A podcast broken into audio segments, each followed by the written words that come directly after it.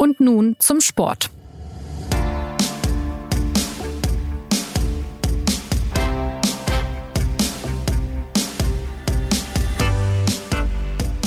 Herzlich willkommen zur neuen Folge des SZ Sport Podcasts. Der Ball soll wieder rollen. Die Fußball-Bundesliga will ihre Saison so bald wie möglich fortsetzen und viele fühlen sich dadurch in ihrer Meinung bestätigt, dass König Fußball sich in einer Sonderrolle sieht mit mehr Rechten und einer vorrangigen Position, wenn es trotz Coronavirus um die Rückkehr zu einer gewissen Normalität geht. Die Vertreter des Fußballs wiederum argumentieren damit, dass sie für Unterhaltung und Aufmunterung sorgen wollen in Zeiten der Pandemie und es nicht zuletzt auch um ein millionenschweres Geschäft geht, das am Leben gehalten werden will.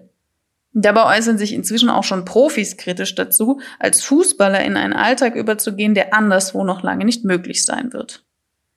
Welche Signalwirkung hat das Verhalten der Bundesliga-Verantwortlichen? Sind die kritischen Stimmen im Recht oder sollte der Fußball weitermachen? Und wie wird die Corona-Krise diesen Sport verändern? Darüber rede ich heute mit Philipp Seldorf und Johannes Aumüller. Mein Name ist Anna Dreher. Die Fußball-Bundesliga will möglichst bald weitermachen mit ihrer Saison. Die Deutsche Fußballliga hat also ein 50 Seiten langes Konzept entwickelt, inklusive umfassender Corona-Tests. Und gleich zum Start wurde am Freitag beim ersten FC Köln zwei Spieler und ein Physiotherapeut positiv auf Covid-19 getestet.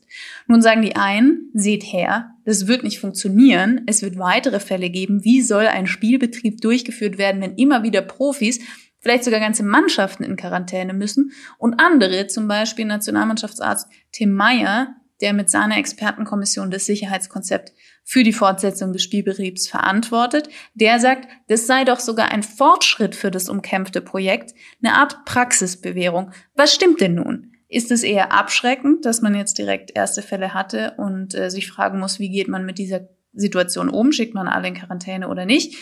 Oder ist es das beste Beispiel, dass das Konzept funktioniert und nichts gegen die Wiederaufnahme des Spielbetriebs der Fußball-Bundesliga spricht? Nun, das muss man sicherlich abwarten, wie die übrigen Tests verlaufen sind, um darüber schon ähm, ein, ein sehr, sehr, sehr vorläufiges Urteil zu äh, fällen. Aber grundsätzlich ist das Argument für mich absolut überzeugend, ähm, dass man eben mit solchen Ergebnissen auch hat rechnen müssen. Äh, es ist ja eigentlich logisch, dass äh, bei der Tücke dieses Virus es eben auch versteckt äh, vorkommt und ähm, es eben Fälle gibt, die einen überraschen. Und deswegen hat man ja eben angefangen zu testen, um eben solche Fälle zu ermitteln. Das war die allererste Runde. Ähm, die zweite Runde läuft. Zum Teil ähm, ist sie in den Clubs auch schon ausgeführt worden. Die Kölner haben ja ihre zweite Runde tatsächlich äh, sogar schon hinter sich und haben auch die Ergebnisse ähm, äh, kommuniziert, dass eben die übrigen Testfälle alle negativ verlaufen sind. So, das war erstmal aus Köln die wichtigste Antwort äh, vom ersten FC Köln, denn ähm, ja, damit hat sich der ähm, das Resultat des ersten Testlaufs bestätigt. Das heißt, du siehst eher die ähm, Position so, dass man sagen kann, naja, eigentlich spricht nichts gegen eine Wiederaufnahme, weil, wie du sagst, es ja klar war, dass es auch Positivfälle geben wird. Im Prinzip ja. Äh, man muss ja einfach sehen, dass das erst der Anfang dieses Prozesses ist, äh, der begonnen wurde. Oder besser gesagt, ein, äh, ein entscheidender Meilenstein dieses Prozesses ist. Der Anfang des Prozesses war, als das Training aufgenommen wurde. Das liegt ja nun auch schon mehr als drei Wochen zurück. Ich glaube, vier Wochen fast. Ähm, die Kölner ähm, haben sind schon vor zwei Wochen dazu übergegangen, in zwei Gruppen statt in drei Gruppen zu trainieren. Äh, bisher ja ähm, offiziell ohne Körperkontakt. Ähm, und es wurde ja von Anfang an gesagt, dass man eben äh, in verschiedenen Stufen äh, die Mannschaften so einstellen möchte, dass sie eben aufeinandertreffen können und eben klassisch nach klassischer Art Fußball spielen, nämlich äh, in direkter Begegnung. Und äh, dann ist mhm. es auch äh, wirklich nicht so verblüffend, äh, dass eben jetzt positive Fälle aufgetreten sind. Wichtig ist, dass das eben nicht äh, jetzt wochenlang passiert oder das ist das Entscheidende. Ne? Das sagt ja Tim Meyer, der äh, verantwortliche Leiter der DFL-Medizinkommission, dass es genau darauf ankommt, eben äh, diese Fälle zu ermitteln und sozusagen auszusortieren, ähm, bis man eben ähm, aufgrund der Tests einigermaßen sicher sein kann. Äh, es gibt ja keine hundertprozentige Sicherheit, aber einigermaßen sicher ja. sein kann, dass alle Beteiligten eben virusfrei sind. Und insofern äh, muss ich sagen, folge ich absolut der Argumentation, ähm, dass das ähm, ein, ja, ein erster Praxistest war, der sich in gewisser Weise bewährt hat. Die Grundlage, dass man diesen Praxistest durchführen konnte, war ja dieses ähm, 50-seitige Konzept oder ja, Konzept der DFL. Wie umfassend und wie ausgetüftelt ist das denn? Angeblich äh, ja so gut ausgearbeitet, dass andere Länder auch Interesse daran haben. Johannes, wie beurteilst du das? Also dieses Konzept ist schon mit sehr viel Akribie und Genauigkeit erstellt worden, das muss man sagen. Ähm, das geht bis hin zu der Frage, ähm, ob man vielleicht drüber nachdenken sollte, ähm, dass die Spieler zu Hause beziehungsweise im Hotel duschen, wenn man nicht gewährleisten kann, dass in der Nasszelle ähm, des Stadions äh, zwei Meter Abstand gewahrt werden kann. Äh, es geht um die Frage, wie die äh, Spieler ihr Laptop oder ihr iPhone und, und iPad benutzen sollen und äh, der, dergleichen mehr. Also es ist wirklich mit sehr viel Akribie ähm, gemacht worden. Ähm, der Entsch ein entscheidender Punkt ist aber gleichwohl ähm, das, was jetzt schon in den ersten Fragen kam, nämlich der Umgang damit, wenn ein Spieler positiv getestet wird. Mhm. Und ich schließe mich Philipp an. Es liegt natürlich eine gewisse Logik in der Sache, dass wenn man jetzt zum ersten Mal ähm, alle Spieler und das engere Umfeld testet. Also es sind ja ungefähr 40 Personen pro Team. Das ist so ungefähr die Zahl, mit der man rechnet. Jetzt haben wir 40 mal 36, da ist man irgendwie bei, bei 1400 ähm, ähm, Personen, wenn ich mich nicht verrechnet habe. Da wäre es schon sehr erstaunlich gewesen, wenn da gar kein Positivfall dabei gewesen wäre. Es stehen ja auch noch diverse Testergebnisse aus. Genau, es, es stehen auch noch diverse Testergebnisse aus. Der Knackpunkt wird nur sein, was passiert, wenn der Spielbetrieb läuft und dann, warum auch immer, ein weiterer Positivfall auftritt. Denn ja. bis jetzt konnte man ja sagen, na ja, die Spieler haben in, in, in, aufgeteilt in drei Gruppen trainiert oder zwei Gruppen mit großem Abstand. Der, es waren nur die Stangen, die Gegenspieler, ja, und man hat sich dann höchstens bei den Nachlaufübungen beim Passen irgendwie ist man von Stange zu Stange oder, oder wie auch immer, auf jeden Fall ohne Körperkontakt. Nur wenn dann mal der Spielbetrieb läuft und damit auch das der richtige Trainingsbetrieb läuft, dann fällt das als Argument ähm, natürlich weg. Dann kommt man, dann hat man einen Spieler, der im Zweifel positiv getestet wurde, nachdem er gerade ein Spiel ähm, absolviert hat. Und ja. dann, dann, das wird die entscheidende Frage. Denn eigentlich müsste man dann diesen Spieler, also müsste man die Mannschaft dieses Spielers sowie dann auch gegebenenfalls die gegnerische Mannschaft komplett für zwei Wochen in Quarantäne schicken. Und das Konzept der Bundesliga sieht das aber nicht explizit vor. Ja, und äh, die Bundesliga geht jetzt hin und verweist dann quasi eher auf die Verantwortung des Gesundheitsamtes, was zu tun ist. Ähm, es wird dann teilweise sehr technisch. Es geht um die Frage, zu welcher Kategorie ähm, gehört man ähm, gemäß der Vorgaben des Robert Koch Instituts. Da gibt es in aller Kürze ähm, die Kategorie 1 und 2. Äh, und die Kategorie 1 fallen halt die sozusagen die Leute aus dem, aus dem häuslichen Umfeld, die Familienmitglieder beispielsweise. Wenn ein Familienmitglied positiv getestet wird, müssen alle anderen auch in Quarantäne. Der Fußball geht dabei hin und versucht, ähm, die Mannschaftskollegen als Personen der Kategorie 2 einzuordnen, ähm, für die es keine zwangsläufige Quarantänesituation gibt. Gemäß der Definition dieser Kategorie 2 ist es aber zum Beispiel so, ähm, weniger als 15 Minuten ähm, Face-to-Face-Kontakt zu haben. Ja, und jetzt kann man sich natürlich überlegen, angesichts des Ablaufs eines Fußballspiels, angesichts der Zweikämpfe, angesichts der Standardsituationen, ob das, ähm, ob diese Marke tatsächlich unterboten wird vom Fußball. Naja, ja. man muss aber wahrscheinlich wie in allen Fällen da exakt differenzieren. Ne? Ob es wirklich mehr als 15 Minuten Face-to-Face-Kontakt auf dem Spielfeld gibt, das wage ich sogar mal zu bezweifeln, äh, weil die sehen sich eigentlich nicht Face-to-Face, sondern die eilen aneinander vorbei. Ne? Und äh, gewisse Verteidiger haben mit, äh, mit ihren Kollegen auf der anderen Seite eher weniger als zwei Minuten Face-to-Face-Kontakt. Das ist natürlich die Tücke ähm, äh, des Einzelfalls dann.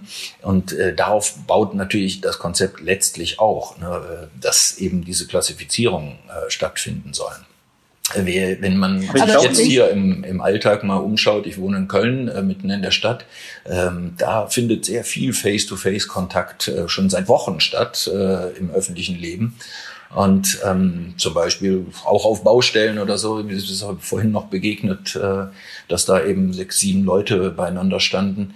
Ähm, das ist inzwischen ja auch eine gewisse gesellschaftliche Realität. Deswegen ähm, bei aller Vorsicht, die da geboten ist, sollte man natürlich auch im Blick haben, was längst Wirklichkeit ist in unserem Leben.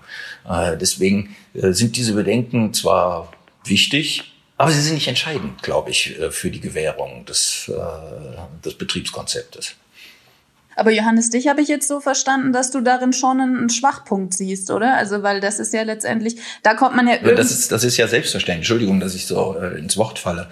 Aber das ist ja der logische Schwachpunkt. Der kann auch durch nichts äh, eliminiert werden. Der ergibt sich äh, durch, das, durch das Vorhandensein des Virus. Das ist der Schwachpunkt, mit dem die Gesellschaft schlechthin leben muss ich meinte jetzt auch eher in Hinsicht dessen, dass es dann ja auch sein kann, äh, gut, das müsste man dann vielleicht auch einfach ausprobieren, ähm, weil es natürlich hypothetisch ist, dass dieser Fall eintritt. Aber gehen wir jetzt mal davon aus, eine ganze Mannschaft muss dann in Quarantäne, dann kann ja der Spielplan, obwohl er müsste dann entsprechend angepasst werden. Also, das wurde von Anfang an gesagt, dass eben diese äh, Dinge unter Umständen vorkommen könnten, ähm, dass dann eventuell sogar Mannschaften aus dem Betrieb genommen werden müssen, deren Spiele dann nicht stattfinden können. Das wäre natürlich ein riesiges Problem. Es heißt aber nicht, dass es die Sache unmöglich macht. Äh, es ist dann eine Frage natürlich der technischen Durchführung. Man hat dann natürlich auch ähm, große Probleme, wenn es um Wettbewerbsgleichheit geht, wenn es um Chancengleichheit geht. Äh, das sind, das sind Fragen, die sich daraus ergeben. Die kann man im Moment eigentlich schlecht beantworten, weil es eben äh, sich im, im fiktionalen Raum abspielt. Aber die werden dann natürlich kommen. Ja, wenn jetzt äh, ja, ein Team äh, tatsächlich, der, der komplette Kader eines Teams rausgenommen werden sollte. Letzteres aber, um das noch anzufügen, äh, muss auch nicht zwingend sein, weil diese ähm, Spielkader natürlich auch unter Umständen groß genug sind, um den Ausfall einer ganzen Gruppe äh, kompensieren zu können. Hm. Johannes, du wolltest vorhin noch was sagen? Das, Entschuldigung, um das genau. noch zu klären. Das heißt, wenn jetzt sagen wir ja. mal sechs, sieben, acht äh, Spieler ähm, in Quarantäne gehen müssten, dann ähm, könnte das im Kader aufgefangen werden. Aber dann stellt sich natürlich wieder die Frage der sportlichen äh, Gleichheit und Wettbewerbsgleichheit. Äh, ähm, daraus werden dann sehr viele Debatten hervorgehen. Ich glaube, das Entscheidende ist ähm, quasi der Umgang damit, also der Philipp hatte eben mal gesagt, das ist der logische, ähm, der logische Schwachpunkt. Genau so ist es.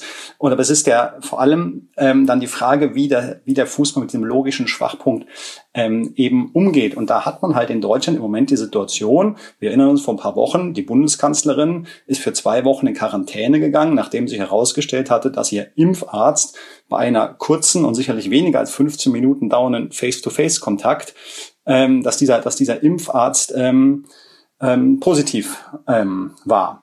Ja, und wenn man dann die Situation hat, dass es die Bundeskanzlerin Quarantäne geht, aber der Linksverteidiger des ersten FC Köln nicht für notwendig hält, dann ist, wird da wieder eine, wird da auf den Fußball eine Debatte ähm, zukommen, wo er sich ganz, ganz viele äh, Fragen ähm, gefallen lassen muss, und zwar sehr berechtigte Fragen. Der Fußball hat ja in diesen vergangenen Wochen immer so getan, ähm, er wolle keine Sonder Behandlung. Ja. ja.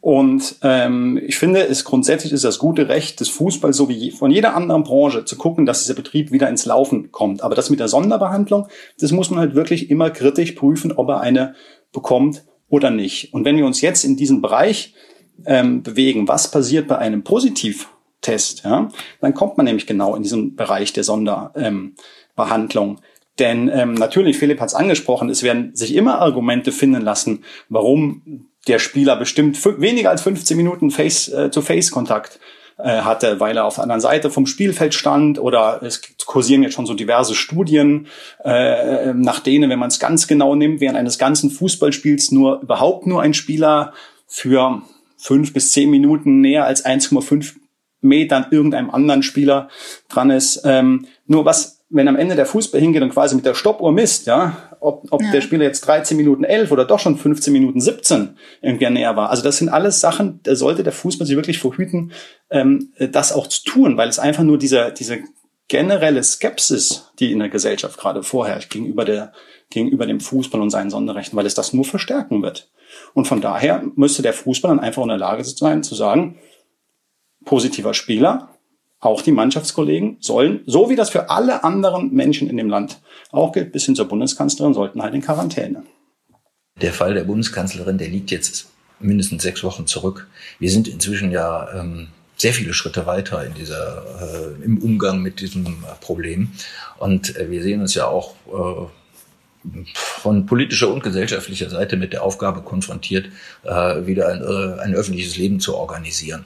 Und ähm, das ist ja nun auch eine Erkenntnis, die man ähm, nicht abstreiten kann. Man wird irgendwie mit diesem Virus leben müssen. Das heißt, man wird Umgangsweisen äh, formulieren, äh, wie man jetzt Quarantäne-Notwendigkeit definiert und ähm, wie man sie unter Umständen eben für nicht notwendig äh, definiert. Und das äh, ist ja jetzt ein Fall, den wir gerade äh, vor unserer Nase haben, nämlich eben der in Köln, wo das äh, Gesundheitsamt der Stadt Köln ähm, erklärt hat, nach äh, Betrachtung der Fälle und nach ähm, Ermittlungen im, äh, im Verein, beim Arbeitgeber, äh, dass es eben nicht notwendig ist, die gesamte Gruppe unter Quarantäne zu stellen, sondern eben nur die drei Betroffenen. Ob das jetzt das Richtige ist und ob das endgültig das Richtige ist, das äh, kann ich natürlich überhaupt nicht beurteilen.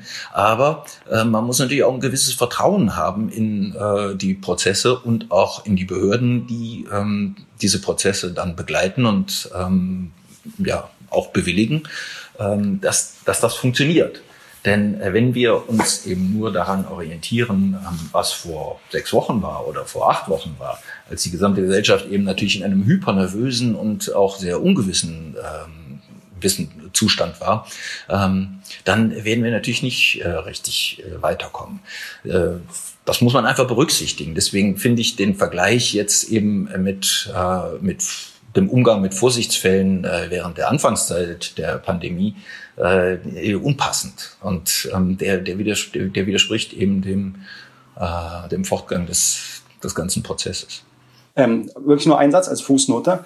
Merkel war jetzt nur das Beispiel dafür, wie mit den Leuten ähm, sozusagen welche Maßnahmen für die galten, die Kontakt hatten. Die, das, das, die generelle Empfehlungen ja, für das Management von diesen Kontaktpersonen der Kategorie 1 haben sich ja bis heute nicht geändert. Und das natürlich jetzt in Köln im Training, wo ja offiziell kein Körperkontakt war und so weiter, dass da das Gesundheitsamt zu so einer Bewertung kommt, okay. Aber wie gesagt, wie gesagt was ist, wenn das im Spielbetrieb ähm, passiert? Man muss das sehen, Johannes. Äh, das ist, äh, ich habe darauf selbstverständlich keine 100% befriedigende Antwort. Aber ich finde, man muss es sehen. Wir müssen sich ja auch vorstellen, äh, wir reden über Dinge, die in einem Zeitraum äh, stattfinden, der in drei, vier, fünf, sechs Wochen äh, sein wird, äh, dann wird diese ganze äh, wird der Erkenntnisstand äh, einfach auch ein ganz anderer sein als jetzt, so wie der Erkenntnisstand eben zu Zeiten von Frau Merkels äh, Schutzhaft auch ein ganz anderer war. Nimmt der Fußball denn überhaupt die Sonderrolle ein oder will er die Sonderrolle einnehmen, die ihm Kritiker zuschreiben? Ja, selbstverständlich hat der Fußball eine Sonderrolle. Die hatte er doch immer schon. Ich wundere mich darüber, dass das äh, irgendwie so zum, äh, zum Streitpunkt geworden ist. Denn äh, Fußball spielt in Deutschland eine überragende Rolle im gesellschaftlichen Leben. Jedenfalls, wenn es um die Aufmerksamkeit das gibt, die er erzielt. Und ähm, deswegen wird er ja auch so besonders lebhaft diskutiert ähm, in guten Zeiten, wie jetzt eben auch in den schlechten Zeiten, wo er, wo ihm sein Ansehen auf einmal natürlich auch ganz schön im Weg ist. Gut, man kann ja aber argumentieren. Äh, ich zitiere jetzt mal zwei Stimmen, die mir äh, aufgefallen sind. Ähm, zum einen der Sportphilosoph Gunther Gebauer in der Augsburger Allgemein, Gesang, Theater, Schauspiel im Wirtshaus zusammensitzen, alles, wo es zu Nähe und Körperkontakt kommt, ist strikt verboten. Und dann wird ein Vollkontaktsport wie der Fußball ausgeübt. Bei anderen Sportarten wie Rudern, Gewichtheben oder Golf, wo man Abstand halten kann, wird über Wettbewerbe gar nicht erst nachgedacht. Und noch die Grünen-Chefin Annalena Baerbock, die bei Anne Will gesagt hat, wir verspielen damit, also wenn der Fußball wieder startet, in unserer Gesellschaft wirklich einen sozialen Zusammenhalt, weil das zutiefst ungerecht ist für diejenigen Bereiche, in denen ein Kind noch nicht mal auf eine einsame Schaukel darf. Also wenn man jetzt diese äh, Kritikpunkte anguckt oder diese Position, dann kann man ja durchaus sagen, okay, wieso fordert der Fußball ähm, im Vergleich zu anderen Bereichen ein, dass er so schnell wie möglich wieder, wieder fortführen kann. Natürlich kann man auf der anderen Seite auch, auch sagen, klar, wie du gesagt hast, die gesellschaftliche Bedeutung ist enorm, aber ähm, verspielt der Bundesliga-Fußball damit gerade dieses Ansehen, das er vielleicht auch im positivsten Sinne bei, bei vielen hat? Ähm, oder ist er gesellschaftlich jetzt einfach so wichtig, dass es weitergehen muss, Johannes? Bei einer der ersten Pressekonferenzen, oder vielleicht sogar bei der ersten Pressekonferenz, die der ähm, DFL-Chef Christian Seifert jetzt gegeben hat während ähm, dieser Bundesliga-Pause, da hat er ein sehr richtiges Wort gesagt. Er hat gesagt, die Bundesliga sei ein Produkt. Und ich paraphrasiere jetzt, ähm, er hat dann auch angefügt, man müsse halt auch einfach lernen, damit so umzugehen, dass man ein, ein, ein, ein Produkt ähm, äh, ist. Und ähm, ich glaube, das ist zutreffend und deswegen hat die Bundesliga ganz grundsätzlich, hat es ja eben auch schon mal gesagt, genauso wie jeder Autohersteller äh, und so weiter, auch die, ja, in gewisser Weise sogar die Pflicht, aber zumindest mal das Recht zu gucken, dass er so schnell wie möglich ähm, unter, unter ähm, Hygiene, unter, unter vorschriftsmäßigen Hygienebedingungen äh, wieder anfangen kann, sein Produkt herzustellen und sein Produkt ähm, ähm, zu verkaufen. Ähm, es hängen viele Arbeitsplätze daran. Die DFL selbst nennt immer 56.000. Das kann man jetzt mal einfach so, so stehen lassen. Ähm, äh, und man kann sich halt jetzt nur im nächsten Schritt fragen, naja, wenn man ein, wenn man, wenn man einen Produktanbieter hat, ja, oder in dem Fall sogar 36 einzelne Vereine, bei denen es schon eng wird, wenn mal eine Rate an Fernsehgeldern ausbleibt, denn das ist ja der entscheidende Grund, warum unbedingt weitergespielt werden soll, dass die Gelder der Fernsehanstalten fließen äh, sollen. Ja, dann kann man sich fragen, ob da eigentlich über so gut gewirtschaftet wurde, wenn jetzt an einer Rate ähm, alles hängt. Und ähm, man kann sich dann auch fragen, ähm, wie das überhaupt alles organisiert werden soll. Aber ich glaube, diese Formulierung, ähm, ein Produkt zu sein, dass die, dass die Bundesliga, der Fußball ein Produkt ist, ich glaube, das ist vielleicht auch eine wichtige Erkenntnis, ähm, einfach aus dieser, aus dieser Zeit, auch wenn es mal wieder zunächst etwas normaler und dann vielleicht irgendwann sogar ganz normal wieder weitergeht, ähm, dass es ja oft einfach beim Fußball eine unglaubliche Überfrachtung äh, gibt, aber er normal ein Produkt ist. Vielleicht muss man das auch einfach als Gesellschaft so lernen und nicht so viel den Fußball mit Lagerfeuer und dem letzten Lagerfeuer, bei dem sich die ganze Gesellschaft versammelt sehen, sondern er ist wie Daimler und BMW halt auch ein Produkt, das jetzt, wie gesagt, meiner Meinung nach legitimerweise auch versucht, wieder anzufangen dass äh, der Fußball ein Produkt ist, ähm, um daran anzuschließen. Das wurde eigentlich, also der, der Seifert hat ja gesagt, dass vielleicht wäre jetzt der Zeitpunkt, um das mal zu sagen. Und im Grunde ist das aber früher schon gesagt worden. Ich erinnere mich, dass der Karl-Heinz Rummenigge das schon vor Jahren hat er gesagt, die Bundesliga ist ein super Produkt und das war sein Argument, um mehr äh, Fernseheinnahmen erzielen zu wollen.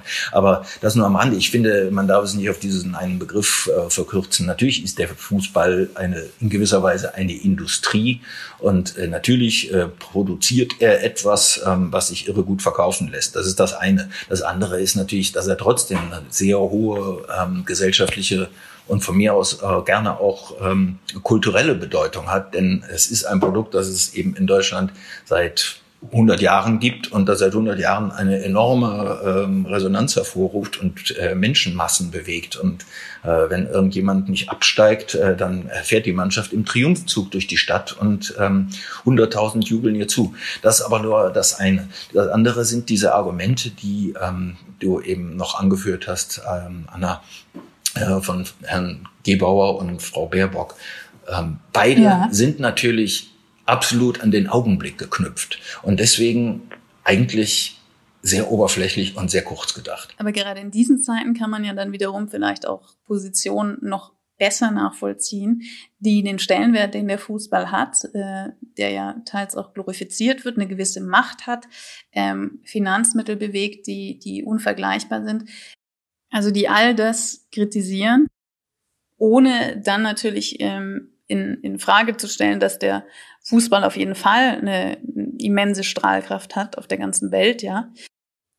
Aber wie würdest du, Johannes, das denn jetzt bewerten? Also dieses Selbstbild, das der Fußball von sich hat, dass der ein sehr hohes ist, auch in der wichtigen Rolle, über die wir jetzt ja auch schon diskutiert haben, ähm, oder die, die Vertreter des Bundesliga-Fußballs haben, bleiben wir mal beim Schützenfußball. Steht das im Verhältnis zur Realität, zum Stellenwert, den der den der Sport, den der Fußball gerade in solchen Krisenzeiten, in solchen ungewöhnlichen Zeiten hat oder einnehmen sollte? Der Fußball hatte, also zumindest seitdem er sozusagen dieses, diesen Industriecharakter hat, von dem du eben gesprochen hast, hatte dann noch nie den angemessenen ähm, ähm, Stellenwert. Ja. In, äh, beginnend bei der Frage, ähm, wie viel Geld dort im Umlauf ist, ähm, bis hin äh, zu der Frage, wie die ähm, Politik äh, Fußball unterstützt. Ja? Also wir reden jetzt über nicht Corona-Zeiten sozusagen. Ähm, wenn ähm, Deutschland ein Fußballturnier äh, wie eine Europameisterschaft ausrichten äh, möchte, gibt es selbstverständlich ähm, all die geforderten ähm, staatlichen ähm, Garantien und, und äh, Formulare und ähm, Steuererleichterungen, äh, die es dann halt braucht, um so einen Zuschlag ähm, ähm, zu bekommen. Ähm, ähnlich wie bei den Olympischen Spielen oder sowas. Also diese, dieses, das hat der Fußball schon immer so äh, gehabt. Und in Corona-Zeiten zeigt sich das halt auch, wenngleich natürlich jetzt unter veränderten Rahmenbedingungen und auf andere Art, aber wenn man sich zum Beispiel zurückerinnert, wie ähm, vor vor knapp zwei Wochen ähm, die Ministerpräsidenten Laschet und Söder ähm, in einer gemeinsamen Stellungnahme oder in einem gemeinsamen Gespräch vorgebrecht sind und den 9. Mai als, als möglichen Restart-Termin ins Spiel ähm, gebracht haben. Wenn man sieht, wie dann ähm, auch der Bundesgesundheitsminister sich ihm angeschlossen hat, wie, wie so über die Reihe alle oder sehr viele maßgebliche Politiker ähm, dem Fußball wieder den ähm, letztlich den Segen erteilt haben, dass er, dass er loslegen kann. Da, also da merkt man, da merkt man, finde ich schon, dass es auch da eine so ähm, ja eine besondere ähm, Beziehung gibt und und dass die Drähte sozusagen aus der Branche zu den wichtigen politischen ähm, Protagonisten eng sind. Ähm, ich glaube, das haben wir auch das kann, das kann man auch äh, konstatieren nach dieser Zeit. Ja, auch wesentlich enger als andere Sportarten, die ähm, ja auch zu Recht dann sagen, okay, und was ist mit uns? Wir sind keine millionenschwere Branche, wir müssen auch irgendwie gucken, wo wir bleiben. Also bei den anderen Sportarten ist natürlich ähm, vielschichtig, ähm, zum Beispiel was einfach die Einnahmesituation anbelangt. Also ähm, wenn man jetzt den Fußball vergleicht mit den anderen populären ähm, äh, Ballsportarten in Deutschland, ja, dann sind halt Basketballer und, und Handballer und Eishockeyspieler sind halt insbesondere auf die Zuschauereinnahmen angewiesen, prozentual in ihrem, in ihrem Budget. Und das ist der Fußball halt nicht. Ich habe die ganz exakte Zahl gerade nicht parat, aber wenn mich nicht alles täuscht, liegt der durchschnittliche Anteil der Zuschauereinnahmen bei einem Profiklub ungefähr bei 14 Prozent. Ja, und ähm, 35 Prozent äh, ungefähr sind die, sind die Fernsehgelder. Also ähm, das spielt einfach eine andere Rolle. Und dann ist es, ist es halt so, ich glaube, wenn diese anderen Sportarten, ganz egal, äh, wie sie heißen, also Golf und Rudern und, und, und Tennis hat Philipp ja eben schon mal angesprochen, das äh, wird ohnehin bald ähm, keine Diskussion mehr sein. Und die anderen Sportarten sind in dem Moment, wo sie es schaffen, solche Konzepte vorzulegen, ähm, können die auch wieder starten. Ähm, nur das kostet ja auch äh, alles Ressourcen auf andere Art zunächst mal sowas alles zu entwickeln. Also es ist jetzt auch nicht so leicht für, für eine Sportart einfach mal sowas ähm, ähm, zu entwickeln. Und ähm, ganz grundsätzlich vielleicht noch der eine Gedanke, ich wollte es eben bei deiner vorangegangenen Frage schon mal ähm, einstreuen, dann kam er irgendwie vom, vom Weg ab. Ähm, wenn du an Sport treiben denkst, denken wir halt oder diskutieren halt meistens über das über den Profi-Zweig, ob jetzt Fußball oder andere äh, Sportarten und was halt ähm, meistens hinten runterfällt, ist das tatsächlich der Sport in der Breite einfach, ja. Und die Bedeutung dieses Sports in der Breite, insbesondere natürlich bei Kindern und Jugendlichen. Ich möchte das jetzt überhaupt ja. nicht in einen Topf werfen, da muss man immer aufpassen, ja. Ich habe es ja ausgeführt, der, der Fußballbetrieb, ähm, der Profifußball soll, wenn er das hinkriegt, so bald wie möglich wieder anfangen, äh, wenn er das, wenn er das gut hinkriegt. Aber, ähm, aber worüber sich viel mehr Gedanken machen, Gedanken gemacht werden müsste, ist die Frage, wie die ganzen Jugendmannschaften, ähm, Kindermannschaften auch wieder ja, wieder ins Sporttreiben kommen können, wie Sportplätze, die gerade im ganzen Land brach liegen, wieder genutzt werden könnten. Ja, vielleicht, also äh, vielleicht können die auch mal mit Kleingruppen sozusagen anfangen, um wieder Sport zu treiben auf den Plätzen und, und in den Hallen. Das ist übrigens, äh, wenn ich da was zu sagen darf, äh, ein total wichtiger Punkt in der Tat. Auch äh, hier kann ich jetzt aus meinem Kölner Leben berichten, dass das zumindest wieder stattfindet. Also Kinder spielen eben in kleinen Gruppen auch wieder. Ähm, die haben dann eben Methoden entwickelt, andere Sachen zu machen. Die spielen dann halt Fußball, Tennis, anstatt eben so gegeneinander. solche, solche Sachen können ja Gott sei Dank eben allmählich auch wieder passieren. Ähm, das sind aber natürlich die Fortschritte, die, äh, die es eben unbedingt braucht. Und deswegen finde ich, es ist auch äh, eben vom Grundsatz her einfach nicht richtig, äh, diese beiden Sphären gegeneinander auszuspielen. Ne?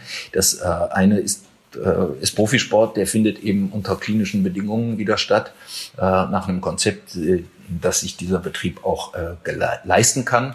Und das andere ist äh, der Breitensport, der irgendwie seinen Weg finden muss, jetzt ähm, zumindest übergangsweise äh, wieder in Bewegung zu kommen. Ja, aber Philipp, man kann ja schon kritisieren, dass der Fußball eben so ein Millionen- und Milliarden-Business ist oder geworden ist mit total ähm, ja horrenden Summen, die die eigentlich nicht mehr wirklich vertretbar sind ähm, selbst wenn man sagt, der Fußball hat eine wichtige Rolle in der Gesellschaft und, und auch in der Kultur, das will ich auch gar nicht abstreiten. Aber der Kulturwert würde ja auch nicht verloren gehen, wenn man ähm, ja diese Summen mal etwas in einen Rahmen bringt, der äh, auch für Normalsterbliche besser nachvollziehbar ist. Aber wenn wir jetzt gerade mal dabei bleiben, bei all diesen Kritikpunkten, ähm, die der Fußball sich ja teils auch zurecht, oder sagen wir, der Spitzenfußball, Fußball ist ja viel, viel mehr, aber der Spitzenfußball sich ähm, auch zu Recht anhören muss, ein System, das man zu Recht kritisieren kann. Ähm, wie wird sich der Fußball denn nach der Krise verändern oder wird er sich überhaupt verändern? Äh, der Spitzenfußball. Was sich ja jetzt zum Beispiel gezeigt hat, ist, dass das wirtschaftlich-kapitalistische Geschäftsmodell etliche Vereine an den Rand der Zahlungsunfähigkeit geführt hat. Also vielleicht doch nicht so super ist, dass man unbedingt daran festhalten sollte.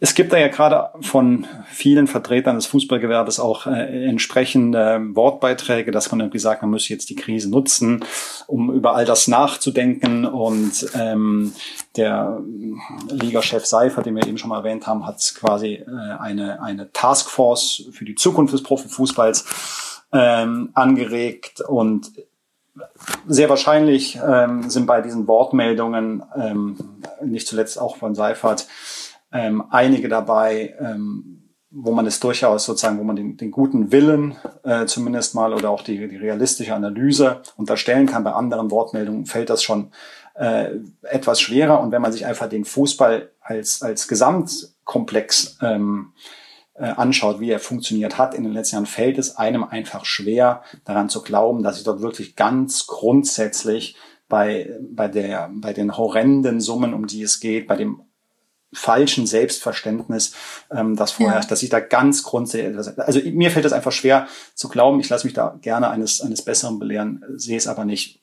Und aber zugleich, auch das hatte ich ja eben schon mal kurz angerissen, wo es auf jeden Fall meiner Meinung nach dieses ganze Verhalten eine, eine, eine Folge haben wird, ist quasi im Verhältnis Fußball zu, ich sag mal, Öffentlichkeit, ja, und dem, wie die Öffentlichkeit Fußball ähm, ähm, sieht und das und, und, und das Verhalten. Und wir, es gibt ja immer so viele Debatten auch rund, angefangen bei, bei Polizeieinsätzen ähm, ähm, bis hin zu, zu Stadionmieten, ja. Und ähm, da hat man ja ohnehin schon immer so dieses, das, äh, ja, dass der Fußball da so seine eigenes, seinen eigenen Vorteil, seinen besonderen Vorteil hat. Und ich glaube, in all diesen Fragen wird sich das jetzt einfach noch verstärkend auswirken. Also ich glaube, der, der sozusagen ökonomisch, politisch wird es der Fußball sozusagen schaffen jetzt, ja. Aber emotional so, zur Öffentlichkeit, da wird, ja. glaube ich, ein, auf jeden Fall ein großer, großer ähm, ja, Schaden sein. Philipp, wie siehst du das? Die, die Liga soll ja auch eine Kommission namens Zukunft Fußball gründen wollen, um da eben auch zu bereden, wie man mit den horrenden Gehalts- und Ablösesummen im Fußball umgeht und ob es eine Obergrenze bei der Bezahlung geben kann und so weiter. Ja, das kann durchaus sein, ähm, dass diese Krise, ähm, sagen wir mal, auch eine gewisse Besinnung äh, im Publikum äh, bewirkt hat äh, und ähm, dass man eben auch eigentlich nicht mehr bereit ist zu akzeptieren, dass die Zahlen immer weiter ins Astronomische wuchern. Ein gewisser Beziehung muss man den Fußball dafür aber auch ähm, aus der Schuldigkeit nehmen, denn diese Zahlen, äh, die sind nun mal eben im kapitalistischen System entstanden, äh, die sind tatsächlich ähm, aus, Auswuchs des Marktes. Äh, es ist so viel Geld in den Fußball hineingeflossen, äh, dass sich die Taschen der Beteiligten immer weiter gefüllt haben. Und dass so die Träger des. Aber ein System kann ja auch überdacht werden. Ja, natürlich. Aber wenn ich das noch zu Ende bringen darf, äh, dass sich eben die, die Vereine eigentlich eben nur so als, ähm, als Durchgangsstationen für, diese, ähm, für dieses Risikokapital ähm, entwickelt haben. Ähm, man muss sehen, wie das äh, nach der Krise sein wird, ob dann weniger Geld im Fußball ist. Ähm, Grundsätzlich äh, wird niemand, äh, wird keiner der Beteiligten sagen, äh, wir wollen bitte schön weniger Geld vom Fernsehen und von den Großunternehmen, die als Sponsoren fungieren. Und in gewissen Klar. Ländern ähm, wird man das schon gar nicht sagen, also vor allen Dingen in England nicht, wo ja ähm, noch, noch weitaus mehr Geld äh, erwirtschaftet wird mit dem Fußball ähm, und wo eben diese Fragen auch wesentlich seltener auftauchen. Ähm, hier gestellt werden. Ähm, das andere ist, äh, wenn es so um technische Dinge geht, wie Rücklagen bilden und die Vereine irgendwie krisenfester machen, auf sowas äh, hat man sich in Deutschland immer schon verständigen können. Das wird man wahrscheinlich auch jetzt tun. Das sind aber natürlich im Grunde langweilige und auch nicht besonders öffentlichkeitswirksame ähm, Verwaltungsprozesse. Ähm, die wird man ohne weiteres äh, sicherlich bewältigen. Da wird es dann auch ein bisschen Debatte darüber geben, aber darauf wird man sich schon einigen können. Das andere ist, dass man an dieser oder jener Stelle, wo man auch wirklich was verändern kann, möglicherweise etwas verändern wird. Das heißt zum Beispiel an den Beraterhonoraren. Äh, die Berater sind irgendwie allen lästig, also auch den Akteuren, den Vereinen, ja, weil die sehr viel Geld äh, verdienen. Und äh, das möchte man gerne zurückschrauben. Darüber sind sich ausnahmsweise alle Verbände einig und alle Vereine. Ähm, nur die Berater ähm, sind sich darin, sehen sich darin zurückgedrängt. Ähm, auch da wird es möglicherweise eine Einigung geben. Das hatte man auch schon vor der Krise angestrebt. Äh, und das ist wieder eine Frage des Spiels der Kräfte. Wer setzt sich durch und äh, welche Hinterumgehungsmechanismen ähm, entstehen daraus?